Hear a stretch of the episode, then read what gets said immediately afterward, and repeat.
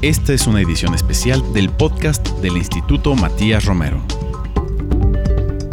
¿Qué tal? Bienvenidos al podcast del Instituto Matías Romero. Los saluda Alejandro Alday, director general del instituto. Y les doy la bienvenida para un capítulo más de nuestro podcast en el cual vamos a tratar el tema, que es un tema importantísimo, el tema de la situación de las mujeres en el servicio exterior mexicano.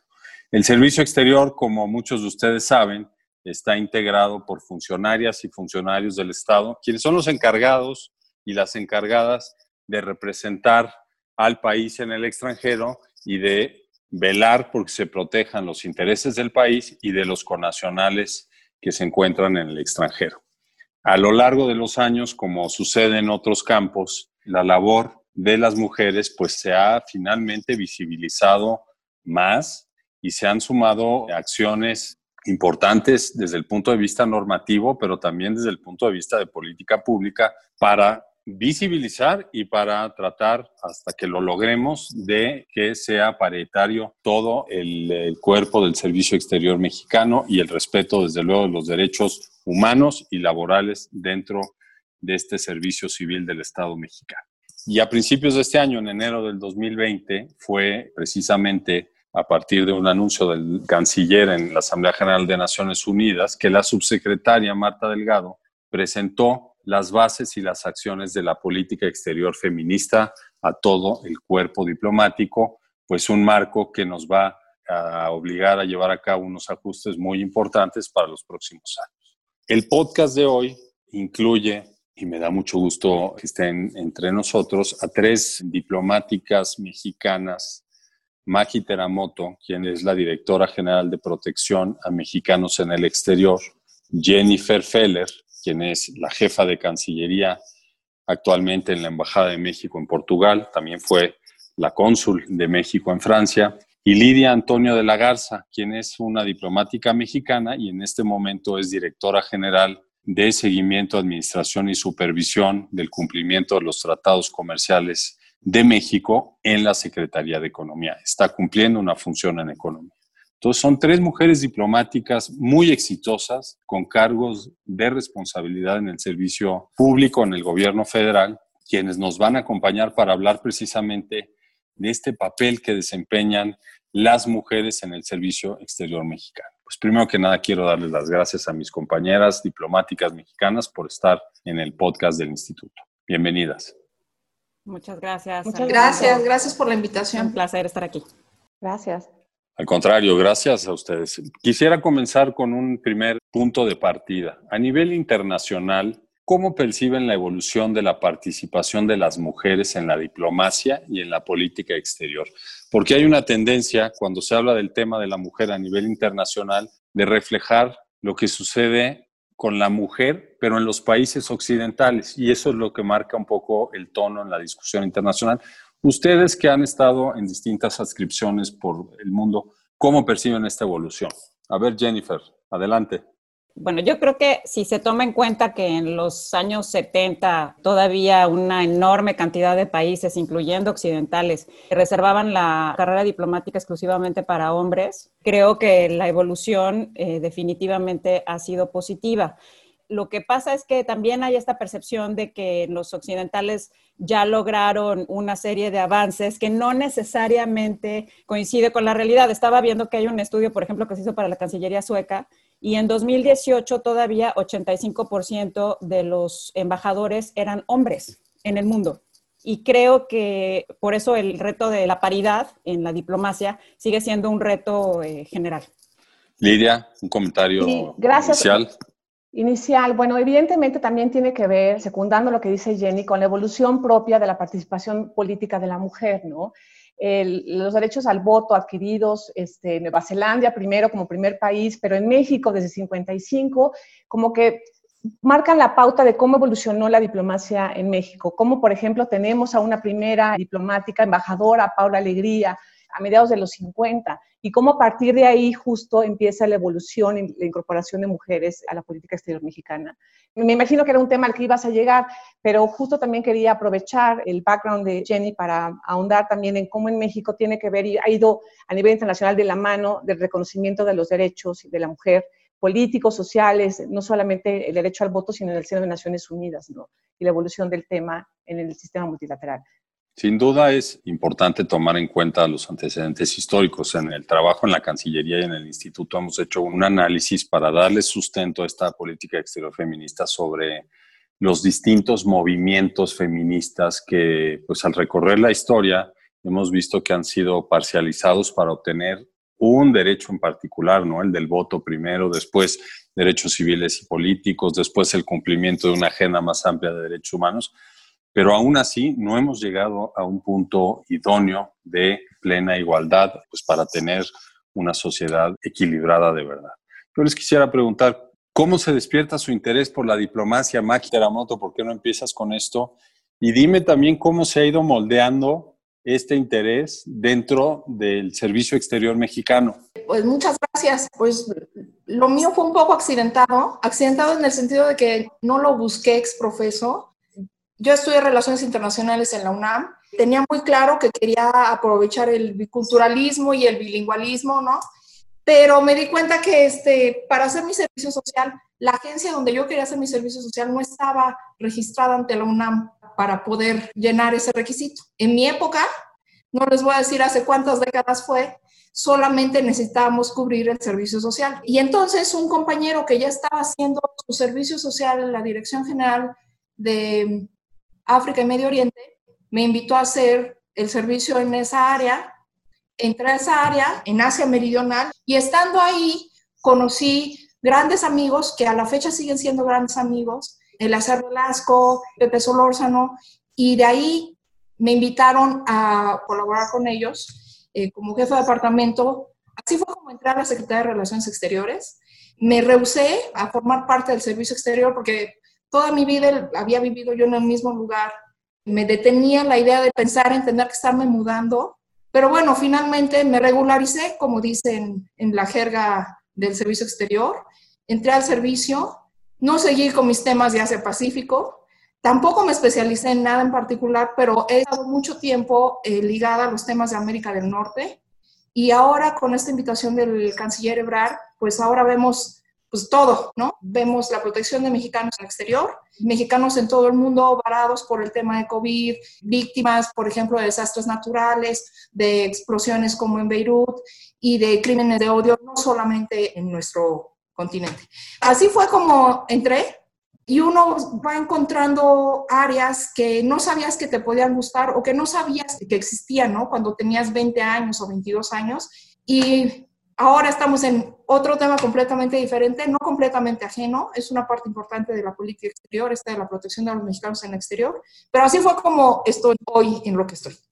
Quizá para el auditorio que está interesado en ingresar al Servicio Exterior Mexicano, pues es un testimonio muy interesante de cómo la propia carrera va presentando retos intelectuales, pues siempre para las mujeres que ingresan. No sé si Lidia o Jennifer quisieran compartir este interés que tuvieron en su momento por la diplomacia y cómo se ha desarrollado ya dentro del servicio exterior. Lidia. Sí, gracias Alejandro. Justo yo entré como Maki, después de estudiar Relaciones Internacionales, tuve eh, contacto con funcionarios en Cancillería ya que daban clases en la Universidad Iberoamericana donde yo cursé mi carrera.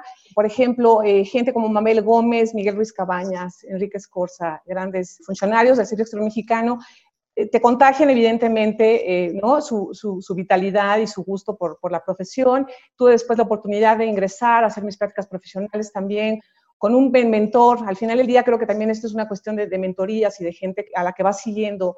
Y tuve la oportunidad de trabajar con el embajador González Galvez, en aquella época era el subsecretario de, Asuntos Multilaterales, y ahí decidí quedarme, justo los años pasaron, te involucras, te va gustando el tema, y después un día decidí hacer el examen de ingreso, y ya años después, casi más de 20 años, somos compañeros de generación. Alejandro, ¿cuántos llevamos? 21 años.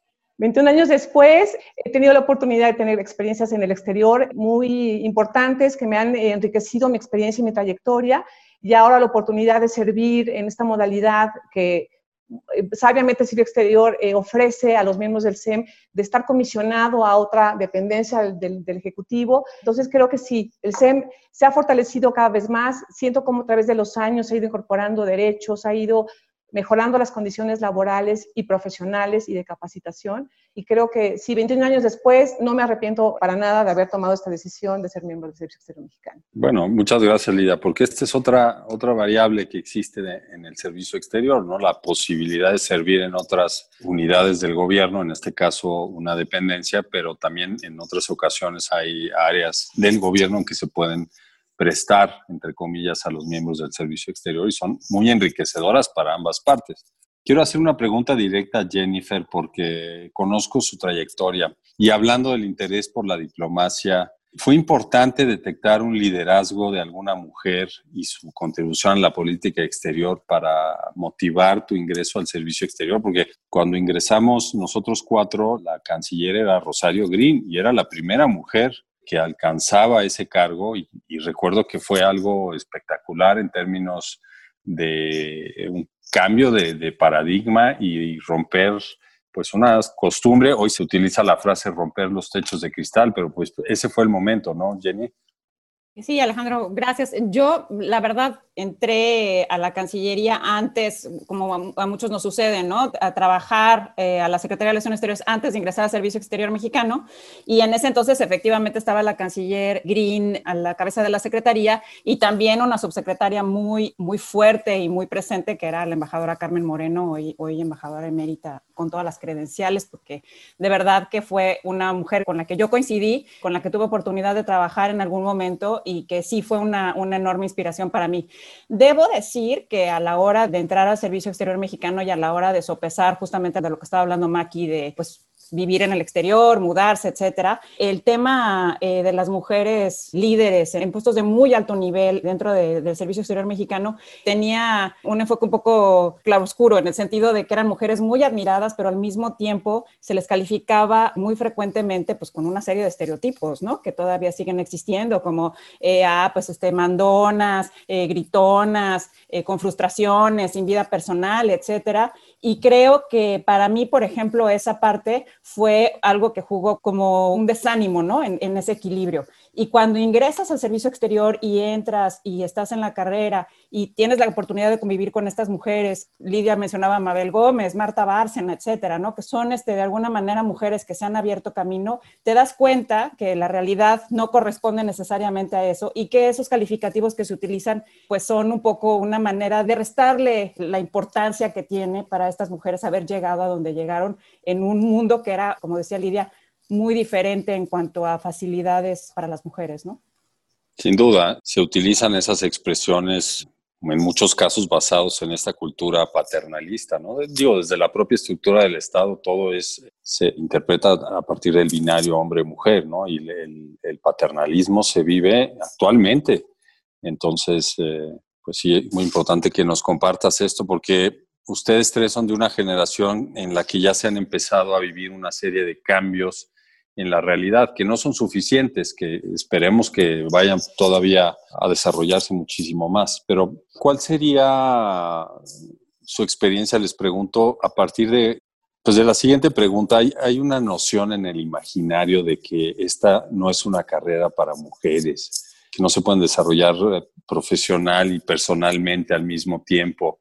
Y sin duda ustedes nos han contado ya una parte positiva pero también estoy seguro han tenido retos importantes en distintos entornos. Si quieren compartirnos, pues para mostrar que hay, una, hay un ambiente que es difícil para las mujeres todavía en el servicio y que tenemos que revertirlo para que ya no sea un factor para que una mujer decida hacer profesionalmente lo que quiera en las mismas condiciones. ¿Quién quiere compartir un comentario sobre esto?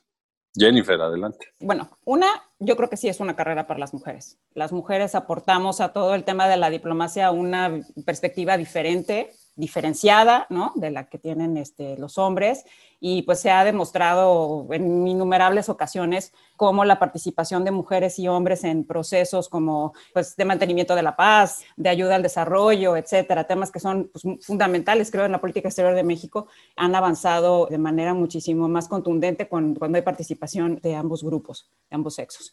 Sí, hay un tema muy importante en todo esto. En cambio climático se utiliza mucho este tema de las capacidades diferenciadas y en el caso de, de mujer y hombre no es que tengamos capacidades diferenciadas, pero que estamos peleando por una igualdad de oportunidades que parte de eh, circunstancias diferentes. Y entonces eso implica evidentemente un reto muy importante para las que estamos luchando por tener una carrera profesional exitosa y al mismo tiempo una vida familiar estable. Sobre todo porque generalmente nuestras parejas también tienen una carrera, también tienen ciertas ambiciones y el acomodarlos es diferente. Entonces, eh, nada más muy brevemente decir que Creo que para las mujeres sí hay todavía mucho que hacer dentro de la diplomacia para reconocer ese tipo de circunstancias diferenciadas. Y por el otro lado, creo que es muy importante que fomentemos también desde la institución una conciliación entre la vida laboral y la vida personal que permita fomentar una corresponsabilidad laboral, evidentemente, pero también una corresponsabilidad en la casa. Eh, yo creo que ninguna mujer diplomática logra tener ese balance si no tiene en casa una pareja que sea corresponsable en la vida personal. Gracias. Muchas gracias, Jenny. Muy valioso este comentario. Maki.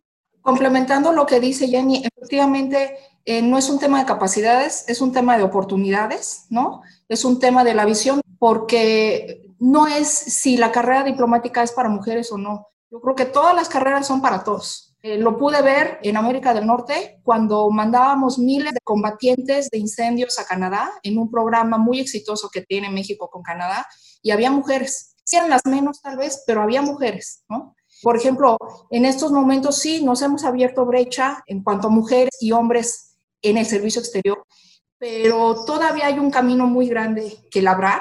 Por ejemplo, en un universo del 100% de, de embajadores, 70 siguen siendo varones, ¿no? Y somos 30 mujeres embajadoras.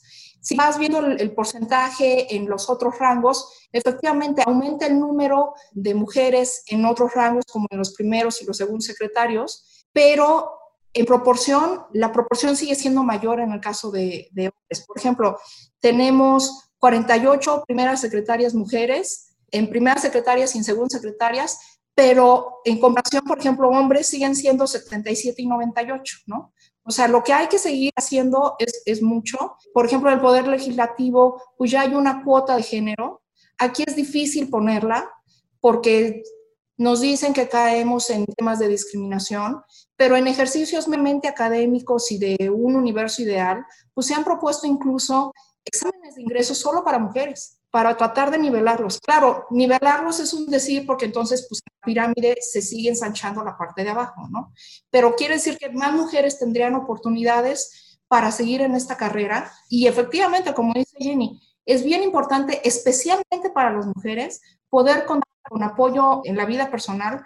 Tuvimos la Semana de Derechos Laborales en la Red Consular de México en Estados Unidos y justo lo que comentábamos era que las mujeres tenemos dobles, triples cuádruples cachuchas, porque después del trabajo tienes que ir a atender la casa, tienes que ir a ayudar a los hijos en la escuela, tienes que cuidar papás. Entonces hay muchos otros frentes que hay que cuidar, que a lo mejor los hombres de forma, no sé, tradicional, por no decir natural, no siempre se tienen que ocupar. Entonces creo que sí, se ha hecho mucho, pero creo que todavía hay mucho que hacer. Sin lugar a dudas, Maki, gracias por este comentario, porque los números no mienten, efectivamente hay un desequilibrio y yo retomo una frase que el canciller repite con frecuencia al hablar de la política exterior feminista. Hay que, hay que tener seguridad en sí mismo y no pensar que por tratar de equilibrar una situación que es evidentemente desequilibrada desde siempre, eh, se pierden espacios o, o, no se valora la capacidad del otro grupo. Esto, esto es un error, desde luego, y creo que tenemos que ir madurando juntos, hombres y mujeres, para lograr estos números. Lidia, en tu caso, pues tú eres una directora general dentro de una estructura en la cual la subsecretaria es una mujer también muy brillante y la mandamos saludar a, Luz María de la Mora, y una secretaria, la secretaria de Economía, la secretaria Márquez, que también pues dirige de manera muy diligente a un equipo de profesionales. ¿Qué nos comparte sobre esto? Fíjate que sí, justo lo relevante es también decir que la política exterior feminista tiene como eh, una justificación transversal en toda la administración del presidente López Obrador. También la Secretaría de Economía tiene esta visión ¿no? de, la paridad y de lograr una equidad de hombres y mujeres.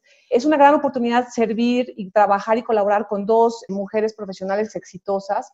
La verdad, como mencionaba yo antes, y es un consejo que doy a, aquellos aspirantes a ingresar al SEM, es que se hagan de un grupo de mentoría. Siempre es, importante tener como un ejemplo a seguir, alguien que te comparta su experiencia para que sepas en momentos de duda cuál fue el camino que tomó. A mí me ha ayudado mucho en lo personal, he tenido la oportunidad de tener eh, mentoras, varias mujeres, muchas de ellas, y he aprendido mucho. Eh, he tenido también, quería compartirles que he tenido, y seguramente fue el caso de mis colegas de Jenny y de Maki, sí tuve un momento en mi carrera en la que tuve que demostrar, que tuve que trabajar tal vez el doble para demostrar realmente que era eh, valiosa y que mi trabajo era profesional. Y entonces otro, otro gran consejo que se puede dar es que hay que ser perseverantes, hay que tener el foco bien ubicado y hay que creerse que uno es capaz, ¿no? De destacar y de mantener una posición o de lograr el ingreso a una carrera o de tener un objetivo, ¿no? El SEM, un poco secundando lo que decía Maki, el Servicio Mexicano, no es una cuestión de género, sí es una cuestión de capacidad, sí hay un perfil específico que se tiene que tener, mucha vocación, una necesidad de servir a tu país, ¿no? Porque es un nivel de vida, enfrentas situaciones que no son fáciles, pero la satisfacción que obtienes cuando haces un trabajo en favor de tu país, la verdad, este, no, te lo paga nadie, ¿no? Quería compartir eso con ustedes. No, y además el tema de la vocación y el servicio no deben ponerse en duda solo por el hecho de que una mujer es la que levanta la mano y quiere ingresar al servicio exterior. Yo quiero recordar a nuestro auditorio que estamos eh, dedicando este capítulo del podcast del Instituto Matías Romero al tema de las mujeres en la diplomacia vinculado con, con la política exterior feminista. Está con nosotros Lidia Antonio, quien es directora general para el cumplimiento de tratados internacionales en la Secretaría de Economía. Maki Teramoto, quien es eh, la directora general de protección de mexicanos en el exterior de la Cancillería. Y Jennifer Feller, jefa de Cancillería en nuestra embajada en Portugal. Voy a pasar al tema de la política exterior feminista que ya se mencionó en el último comentario de Lidia. En su opinión, ¿cuál es la importancia de este hecho para México? ¿Cuál consideran que puede ser su impacto en la carrera, en su carrera como diplomáticas? Porque eh, México es uno de los pocos países que ha dado ese paso, el primero de los países del llamado sur global. ¿Cómo lo ven en términos de la perspectiva en su carrera diplomática? sienta unas buenas bases, hay que encadenarlo con el cumplimiento de los derechos, va a incidir en este esfuerzo para lograr la paridad de cargos. Jennifer. Yo creo que la política exterior feminista, que es una gran iniciativa, es fundamental en dos frentes. Por un lado, como mencionabas Alejandro, hacia adentro, porque permite, una, visibilizar los retos que todavía tenemos eh, como mujeres diplomáticas y por el otro lado también ofrece la oportunidad para instrumentar medidas para superar esos retos. Creo que es una buena oportunidad, como decías tú también, pues de que haya una paridad verdadera y de, y de, o sea, no hay paridad y no hay igualdad sin los hombres, ¿no? Las mujeres podemos hacer, hablar y decir y lo que sea, pero no existe si los hombres no son parte de esto. Y yo creo que la política exterior feminista es una gran oportunidad para que los hombres se sensibilicen a que ellos son una parte fundamental de este ejercicio y que se pueden ver muy beneficiados porque se avance a nivel interno en la Cancillería. Por el otro lado, hacia afuera y en el ejercicio de nuestras funciones diplomáticas, creo que viene a abonar eh, mucho, una, a la tradición de México en, favor de los derechos de las mujeres que se inició pues, en 1975 con la Conferencia Mundial de la Mujer y que ahora, bueno, pues evidentemente ha tenido su continuidad y que ahora también se enmarca dentro del protagonismo que México ha tenido en la conmemoración de los 25 años de la plataforma de Beijing. Y eso también nos permite, creo, una, como dije, tener una perspectiva o lanzar una perspectiva como mujeres que sea un valor agregado a la, de otros grupos dentro de la Cancillería y por el otro lado también hacer la conexión entre eh, la política exterior y los compromisos de México en el ámbito internacional para hacer una diferencia para las mujeres mexicanas, tanto las que viven en México como las que viven en el exterior. Creo que esa es una de las partes más importantes de la política exterior feminista y pues bueno, hasta ahí yo lo que tengo que decir. Gracias. Lidia. Yo también quería compartir, justo como decía Jenny, internamente, en la manera que se visibilice lo que las mujeres hacemos, el rol que jugamos se nos empodera y se nos reconoce. Y eso evidentemente va a ayudar a, ¿no? cerrar la brecha.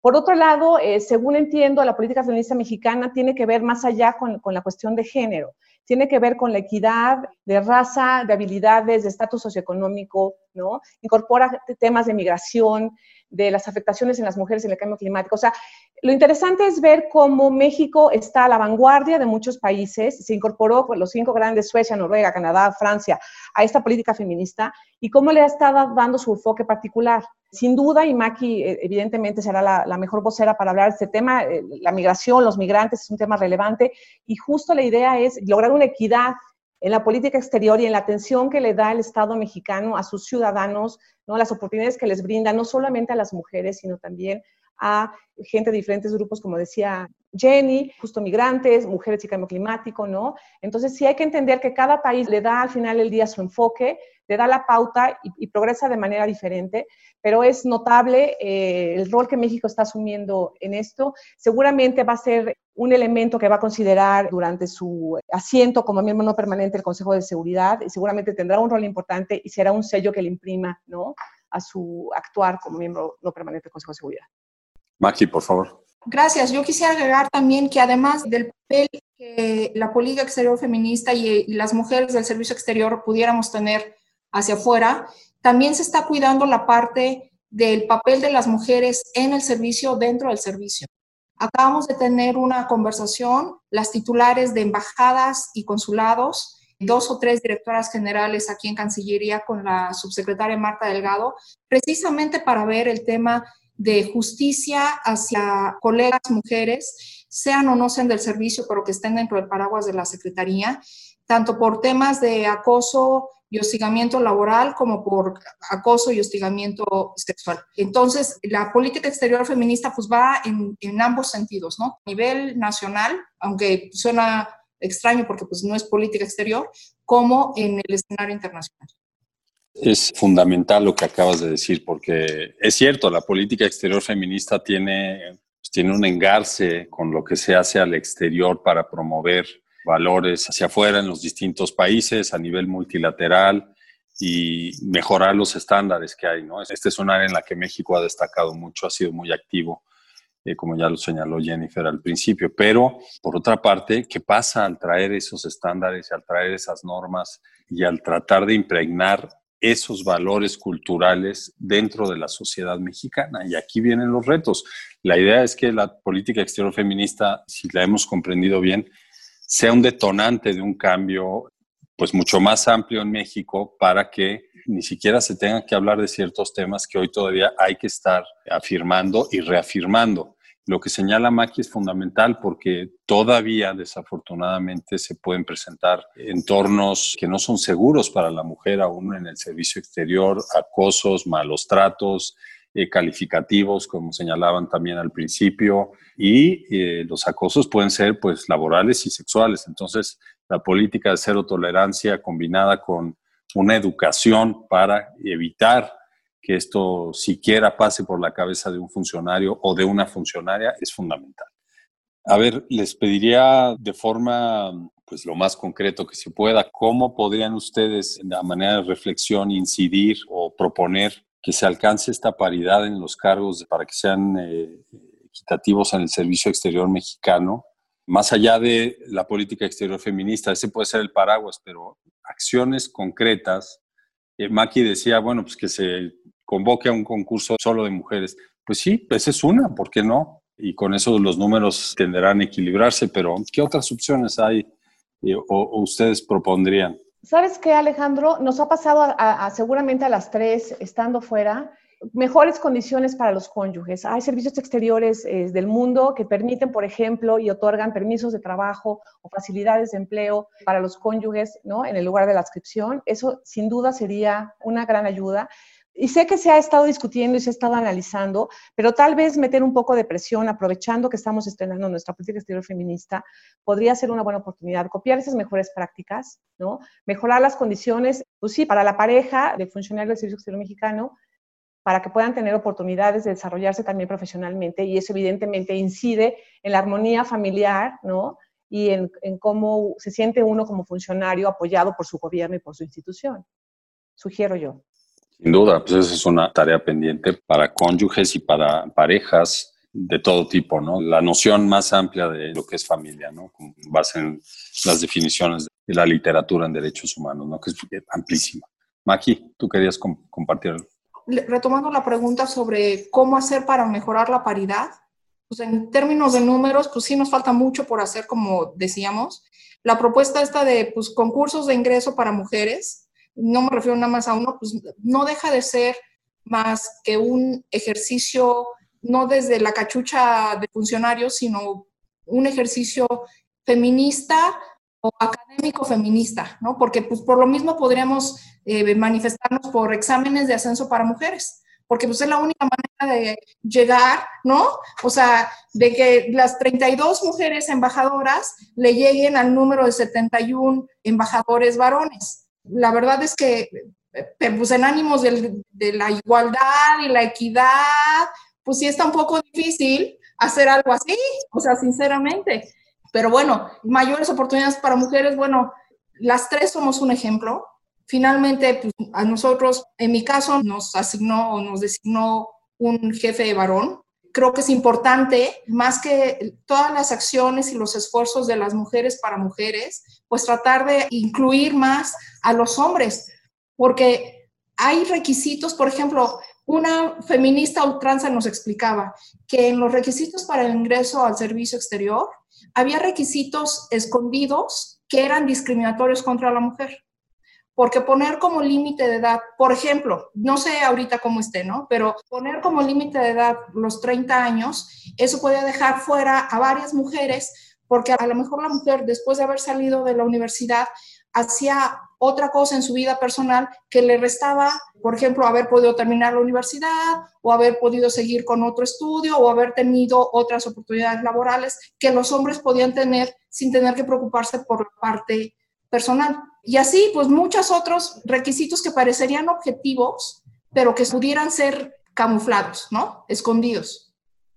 Jennifer, ¿tú querías compartir algo también? Sí, bueno, rápidamente. Yo sinceramente soy una de las convencidas de que eh, digamos que la paridad impuesta exclusivamente no es funcional. Y no es funcional porque se crea esta impresión que a mí varios colegas me han compartido de una u otra manera, que nos están imponiendo a las mujeres, ¿no? Y eso resta un poco también el tema de, o sea, creo que es muy importante si vivimos, o sea, si estamos en un sistema que es jerárquico y un sistema que es muy competitivo por los exámenes de ascenso que son bastante complejos para todos, creo que es muy importante reforzar esta idea de que las mujeres somos tan capaces como los hombres, ¿no? Y que las figuras de que hay más hombres arriba no significa que los hombres sean más capaces, aunque de alguna manera en el inconsciente a veces queda esa idea, ¿no? O sea, es un sistema justo, es un sistema neutro en donde todos tenemos, todos participamos en, en los exámenes exámenes de ascenso y, de todos modos hay más hombres. Entonces, un poco siguiendo la idea de Maki, es, creo, insisto otra vez con este tema de que se cree, creo que es necesario un esfuerzo institucional que fomente eh, la conciliación entre la vida laboral y familiar, tanto para hombres como para mujeres. La licencia de paternidad es un enorme avance en ese sentido. Y creo que se tiene que seguir construyendo en ese tipo de cosas. Y por último, a mí me parece que la capacitación en temas de género debería de ser obligatoria porque aunque muchas veces no tenemos tiempo o nos parece que ya estamos súper sensibilizados al tema, hay muchas barreras informales de las que no somos conscientes, incluso los que nos consideramos más feministas. Entonces, eh, sí es importante que, concienticemos ese tipo de cosas porque de otra manera es difícil eh, establecer acciones concretas. Sin duda, la capacitación es fundamental. Yo resalto como un, entorno positivo el hecho de que ya se esté discutiendo las formas como llegar a esta paridad que es necesaria. No sé cuál sea la forma más adecuada, pues hay, hay distintos tipos de verlo, pero lo cierto es que tenemos que revertirlo y tenemos que ser parte todos, no nada más las mujeres. Esto no, es, no debe ser nada más una lucha de las mujeres, sino que debe estar acompañados pues, de los varones también para que sea realmente un ejercicio de civilidad entre los miembros del servicio exterior. Igualdad de derechos tiene que reflejarse también en igualdad de puestos, en, niveles de responsabilidad. En nuestro caso no se refleja, pero la igualdad salarial sí es un tema fuera en el sector privado, por ejemplo, y esto es, pues ya resulta casi eh, inaceptable en, términos de derechos humanos, ¿no? Finalmente les preguntaría a ustedes como futuras tutoras, Lidia dijo que, era importante, si no decisivo, pero sí muy importante, pues tener un acompañamiento por parte de alguien en esta carrera o por lo menos al principio. ¿Qué motivación compartirían a ustedes a quienes estén pensando, a las mujeres que estén pensando ingresar al servicio exterior para, para desarrollar una carrera? Porque cuando yo les hice la pregunta sobre si esta era una carrera para mujeres y señalé que había una noción en el imaginario de que no era, es porque lo he visto en algunas universidades o en los conversatorios que tiene el instituto, nos hacen preguntas tan básicas que es alarmante, ¿no? Decir, oigan, es que yo me quiero casar, este, si me caso me han dicho que no puedo ser parte del servicio o que si tengo familia, pues entonces que ya ni piense en llevar más adelante mi carrera en el servicio. Estas cosas, pues hay que romperlas y hay que romperlas con información y con educación. ¿Qué motivación compartirían ustedes tres exitosas diplomáticas mexicanas a las jóvenes que nos puedan estar escuchando? Lidia. Si quieres, entro yo primero. Sí, eh, aquellas que tengan el interés, no se queden con la duda. Evidentemente, si tienen un perfil que crean que es adecuado, que están dispuestas al cambio, eh, a las aventuras y a la adrenalina, considérense candidatas para ser honorables miembros del SEM. Eh, vean también que la función, que su vida, si deciden estar acompañadas de una pareja, que tenga y que comparta los mismos objetivos, eso sí que quede claro, ¿no? Pero la verdad es que créansela, somos muy capaces las mujeres y esto está hecho para nosotras también. Yo ahí dejaría mi comentario y recomendación. Muchas gracias. Y, complementando lo que dice Lidia, efectivamente, si conoces a tu pareja antes de ser miembro del servicio, pues entonces platiquen, porque es un proyecto de vida. O sea, es como decidir cuántos hijos vas a tener o en dónde quieres vivir o si vas a comprar un departamento o una casa. Si lo conoces ya siendo miembro del servicio, bueno, hay cosas que no se pueden cambiar. Bueno, ser miembro del servicio tiene varias aristas, o sea, afortunadamente, ¿no? Pero, por ejemplo, si ya lo conociste siendo un miembro del servicio y tú eres Virgo y tipo de sangre O, pues hay cosas que no se pueden cambiar. Entonces, pues que te acepte como eres, ¿no? Además, existe la ventaja, en algún momento el servicio estuvo restringido solo para las personas que hubiesen estudiado ciertas carreras, relaciones internacionales, derecho, ciencia política, pero tenemos compañeros de ciencias completamente diferentes, doctores médicos, arquitectos, ingenieros. Entonces, esto en principio está abierto para todos, es, es cosa de tener vocación, es cosa de tener también eh, un poco de paciencia y de fortaleza, porque las frustraciones sí son varias y presentes. Eh, pero es un trabajo muy bonito, estés en donde estés, siempre el aporte que la visión femenina le puede dar a los temas eh, desde el tema multilateral hasta el tema de protección, pasando por el consular. Entonces, pues, anímense, ¿no? Es un concurso público, anímense. Gracias, Max. Jennifer. Yo nada más para terminar, pues desconstruyan mitos. No es cierto que no existe la solidaridad entre mujeres. Hay una red de solidaridad muy grande de mujeres diplomáticas. No es cierto que no hay hombres que no se la creen. Hay muchos hombres que se la creen.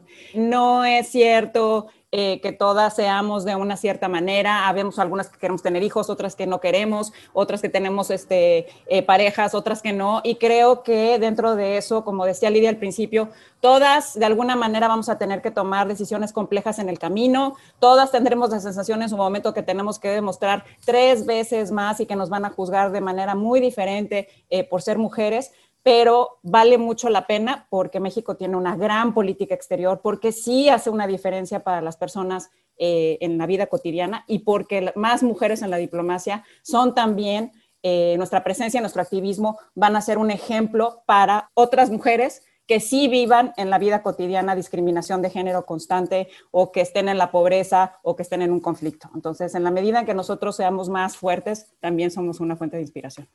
Hay una, una última, una última. Y por favor. lo que dice Jenny, el Servicio Exterior Mexicano no hace diferencia de si eres hombre o mujer, la religión que profesas, tu orientación sexual, qué fue lo que estudiaste, un servicio exterior completamente abierto. No importa ni la clase social, perdón.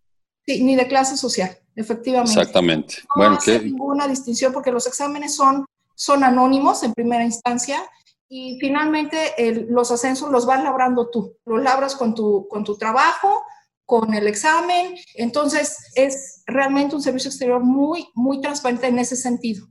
Importantísimo esto que mencionan sobre pues, la apertura que hay para cualquiera prácticamente y yo, yo subrayo esta normativa que ya tenemos para obligar a que no haya discriminación y si hay, haya sanción, aceptar a todo mundo, no importa sus creencias, sus orientaciones, aquí todo el mundo es bienvenido y no solo bienvenido, es respetado. Entonces, esto también es importante que se tome en cuenta. Pues podríamos hablar una hora más de este tema porque es, un tema bien importante, pero quiero agradecer muy especialmente a nuestras tres invitadas de este capítulo del podcast que hemos dedicado al papel de la mujer dentro del Servicio Exterior Mexicano, dentro de esta lógica que nos presenta la política exterior feminista. Maki Teramoto, directora general de protección a mexicanos en el exterior de la Cancillería, muchas gracias por estar con nosotros.